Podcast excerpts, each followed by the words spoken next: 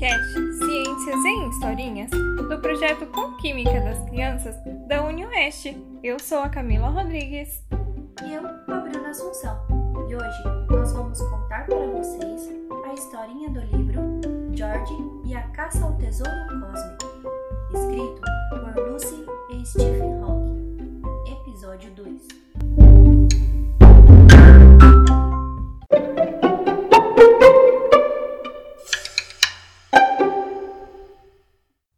Não tinha sido fácil escolher a roupa. Venha fantasiado do seu objeto espacial favorito, disse Eric, o vizinho cientista, ao convidá-lo para a festa fantasia. O problema era que George tinha tantos objetos espaciais favoritos que não sabia qual escolher. Deveria ir como Saturno e os seus anéis? E se fosse de Plutão, o pobre pequeno planeta que não era mais planeta? Ou talvez como a força mais sombria e poderosa do universo, um buraco negro? George não pensou muito tempo nem com muito esforço nisso. Os buracos negros, surpreendentes, enormes e fascinantes, na verdade não estavam entre os seus objetos espaciais favoritos. Seria bem difícil gostar de algo tão guloso que engolia tudo, não importava o que fosse, que passasse por perto, inclusive a luz. Afinal, decidiu-se.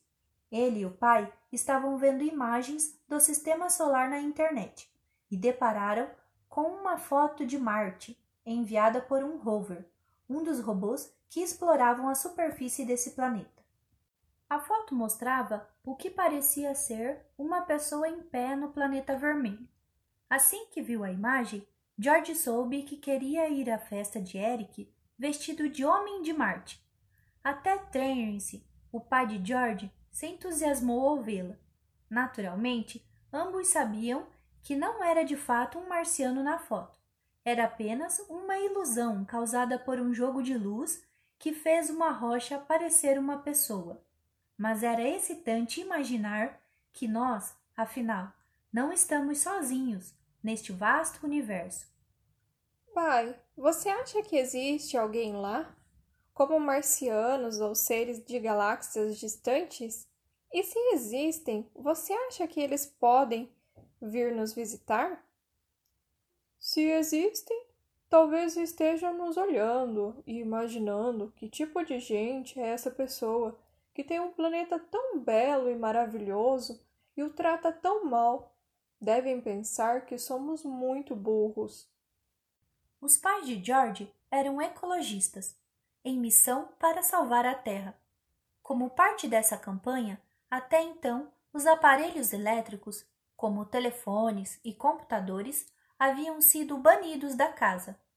Porém, quando George ganhou o seu próprio computador como primeiro prêmio na competição de ciências da escola, os pais não tiveram coragem de dizer que o filho não poderia ficar com ele.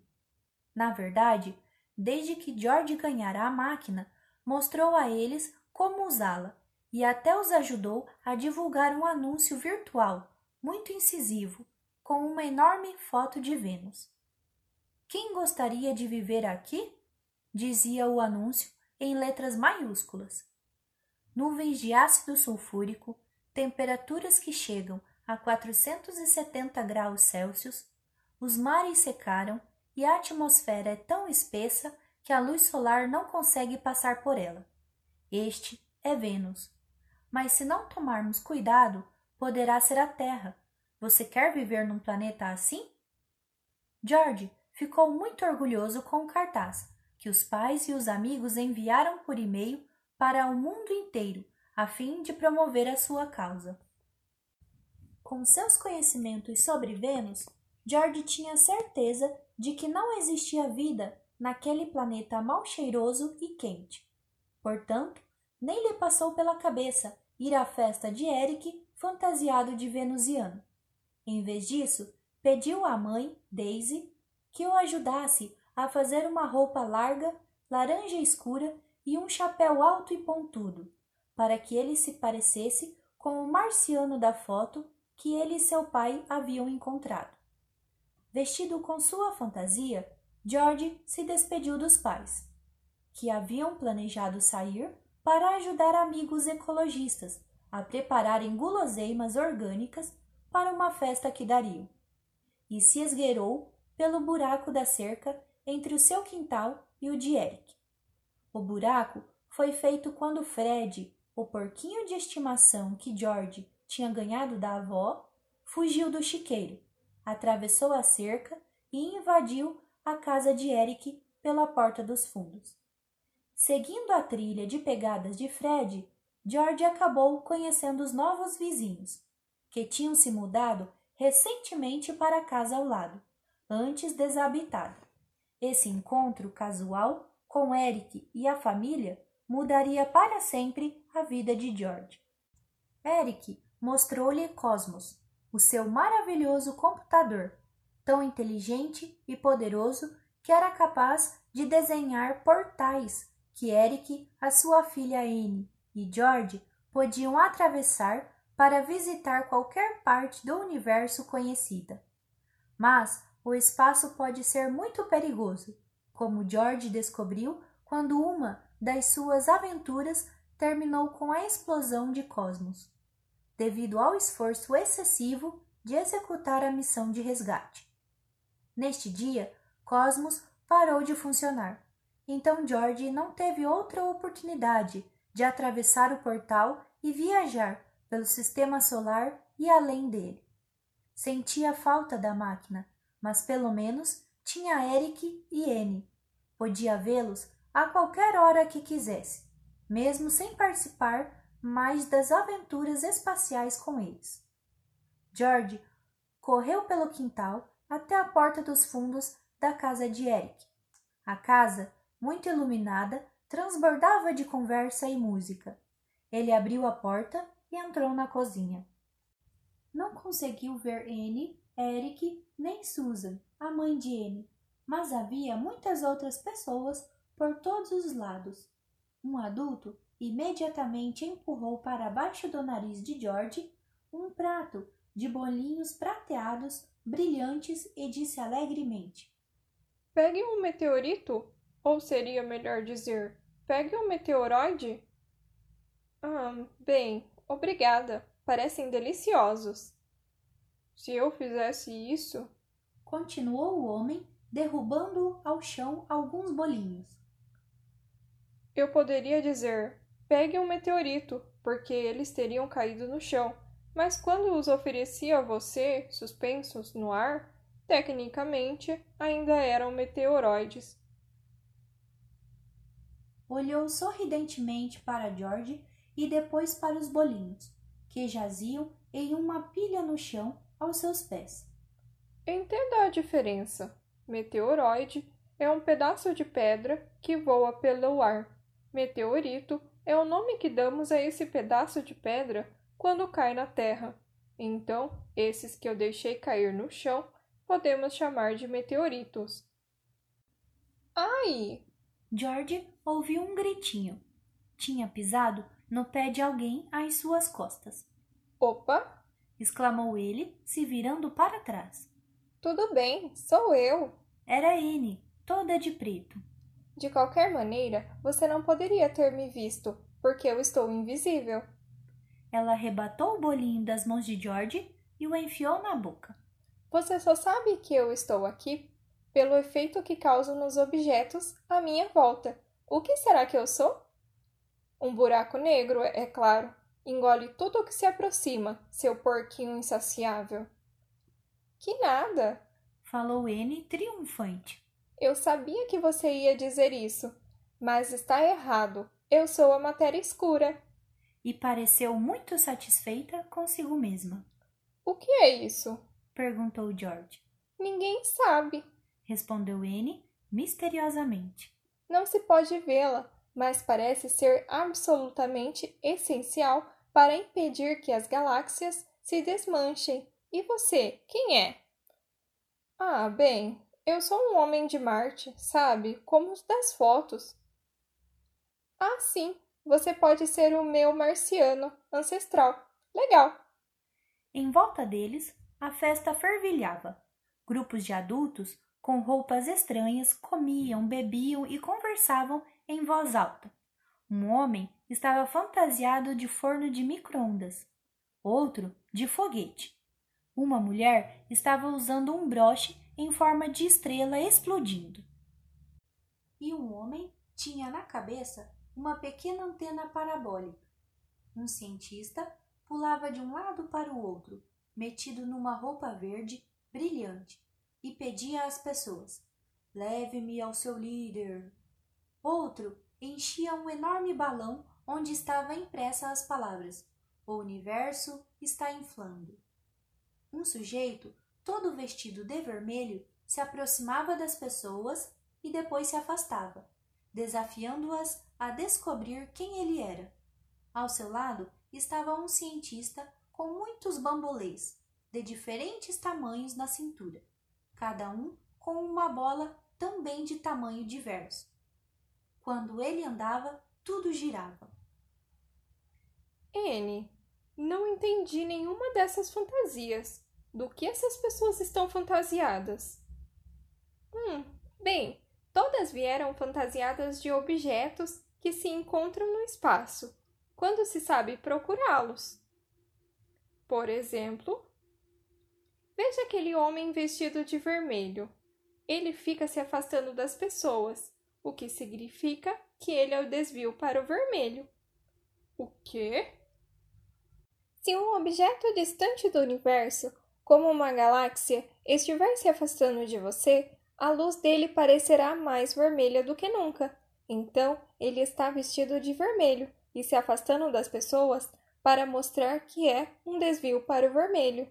E os outros vieram vestidos de todo tipo de coisa cósmica que se possa encontrar, como microondas, planetas distantes, N disse tudo isso com clareza, como se fosse muito natural ter todas essas informações e ser capaz de conversar a respeito delas em uma festa.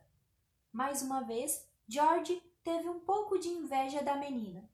Ele adorava ciências e estava sempre lendo livros, procurando artigos na internet e perturbando Eric, o pai cientista de Anne, com as suas perguntas. Quando crescesse, também ia querer ser cientista, para conhecer tudo o que existe e talvez fazer alguma descoberta emocionante. Já Anne era muito mais despreocupada em relação às maravilhas do universo. Quando George a conheceu, ela queria ser bailarina, mas agora tinha mudado de ideia e decidido ser jogadora de futebol. Em vez de passar o tempo depois da escola vestida num tutu branco e rosa, ela corria pelo quintal, quicando uma bola diante de George, que sempre ficava no gol. E mesmo assim, ela parecia saber bem mais sobre ciências do que ele.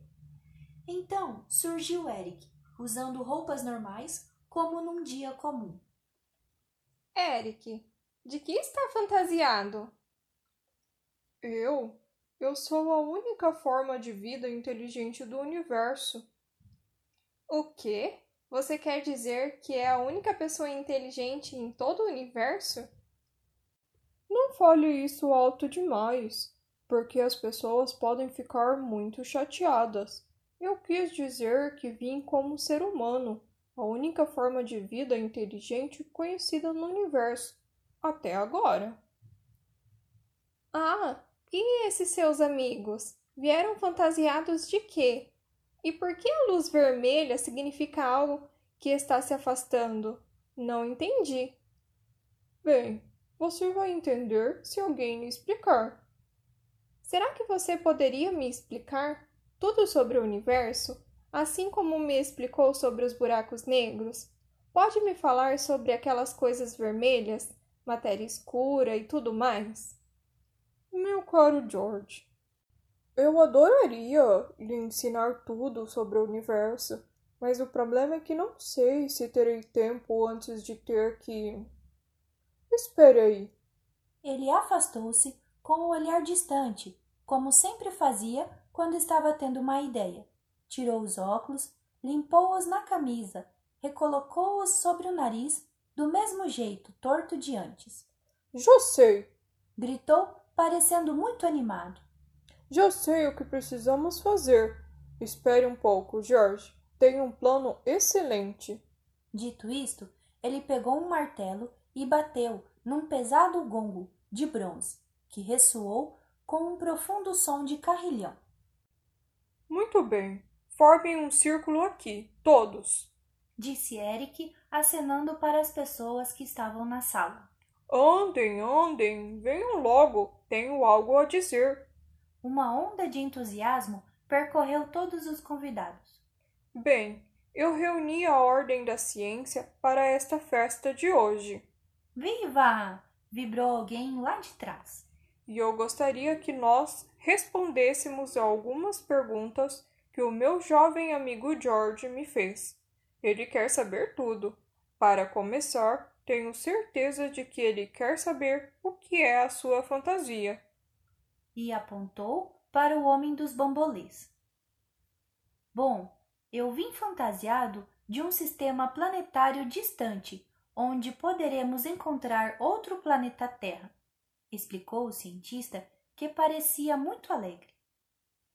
N, não era isso que o Dr. Hipper fazia? Descobrir novos planetas? O Dr. Hipper era um antigo colega de Eric que pretendia usar a ciência a favor dos seus objetivos egoístas. Disse a Eric que tinha descoberto um exoplaneta, ou seja, um planeta que gira em torno de outra estrela que não o Sol da Terra, provavelmente capaz de abrigar vida humana. Mas as instruções que ele lhe deu eram falsas.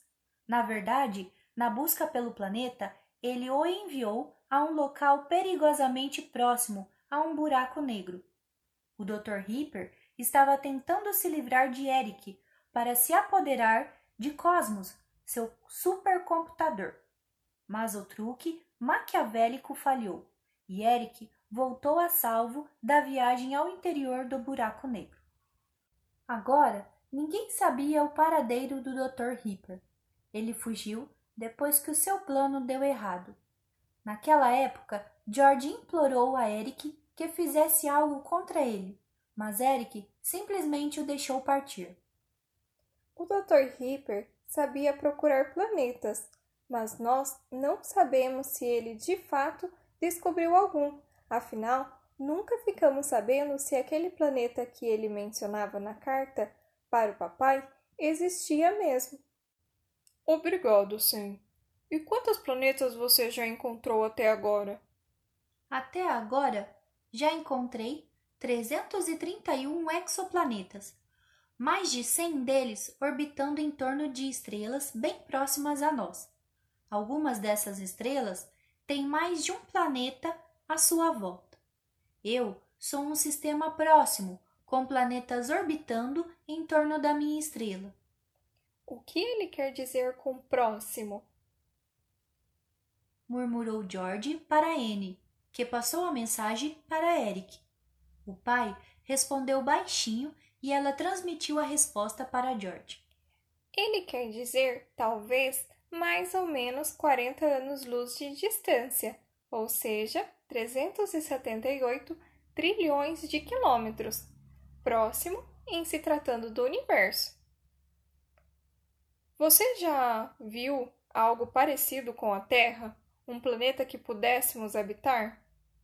Já vimos alguns que talvez, apenas talvez, possam ser uma segunda Terra. A nossa caça aos planetas continua. Obrigado, Sam, disse Eric, distribuindo canetas e papel. E agora quero que nós todos respondamos as perguntas de George. Cada um de vocês pode escrever para mim uma ou duas páginas no final da festa, dizendo o que considera o aspecto mais interessante da ciência em que você trabalha. Se não tiverem tempo de acabar agora, podem me enviar pelo correio ou por e-mail. Todos os cientistas pareceram muito felizes. Eles adoravam falar sobre os aspectos mais interessantes de seus trabalhos. Eric então acrescentou depressa: E antes de voltarmos à festa, tenho um breve comunicado a fazer, desta vez a meu respeito.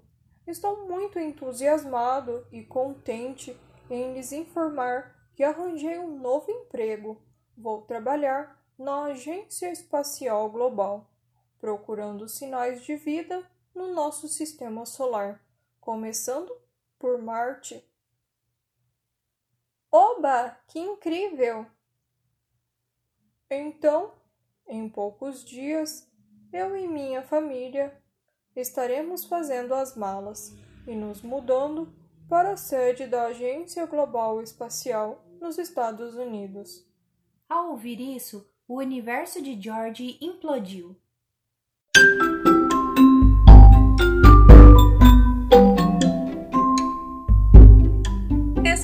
História de hoje. Esperamos vocês no próximo episódio. E não esqueçam de curtir e compartilhar com seus amiguinhos. tchau. tchau.